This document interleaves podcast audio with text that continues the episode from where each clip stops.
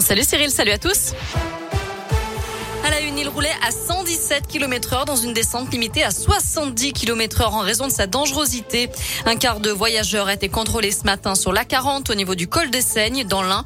Selon le progrès, il ne transportait aucun passager. Cet excès de plus de 40 km heure a valu au chauffeur une rétention de son permis de conduire. Le véhicule a été immobilisé.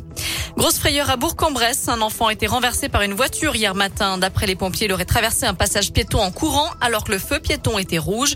Bien que l'automobiliste roulait à faible allure, le jeune garçon a été projeté au sol, la tête la première. L'enfant a été transporté à l'hôpital pour des examens. Les tests d'alcoolémie et de stupéfiants effectués sur la conductrice se sont révélés négatifs. Dans la région, deux mois de mise en examen pour avoir ciblé des antennes relais près de Lyon.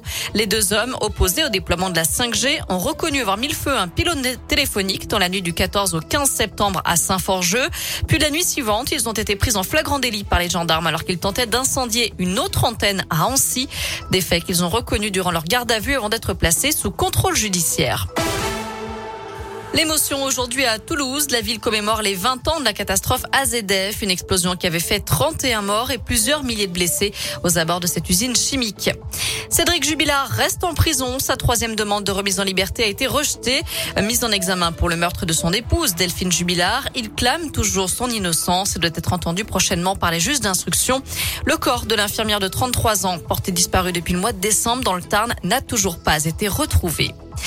En foot, il ne faut pas punir tout un stade parce qu'il n'y a des débordements qui concernent que seul, seulement quelques personnes. Suite au débordement entre supporters lensois et lillois, Roxana nous, la ministre des Sports, incite les clubs à recourir à des sanctions individuelles et à se séparer des aficionados avec qui ils n'ont pas voulu se fâcher jusqu'à présent. Fin de citation.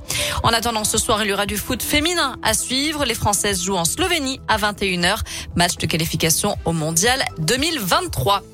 Enfin, plus de plus 4, changement de sens, fini la triche. Voici enfin les vraies règles du Uno.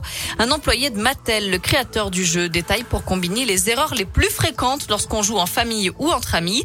On ne peut pas cumuler les plus 2. On peut contester un plus 4, mais c'est très risqué. Bref, enfin de quoi mettre un petit peu d'ordre ou pas dans vos soirées. Vous retrouverez toutes les explications complètes sur l'appli Radoscoop et notre site internet www.radoscoop.com. Voilà, vous savez tout pour l'essentiel de l'actu de ce mardi.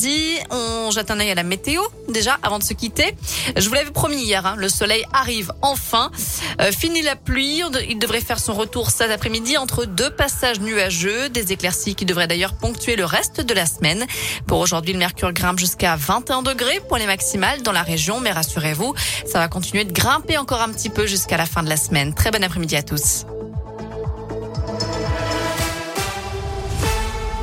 Merci.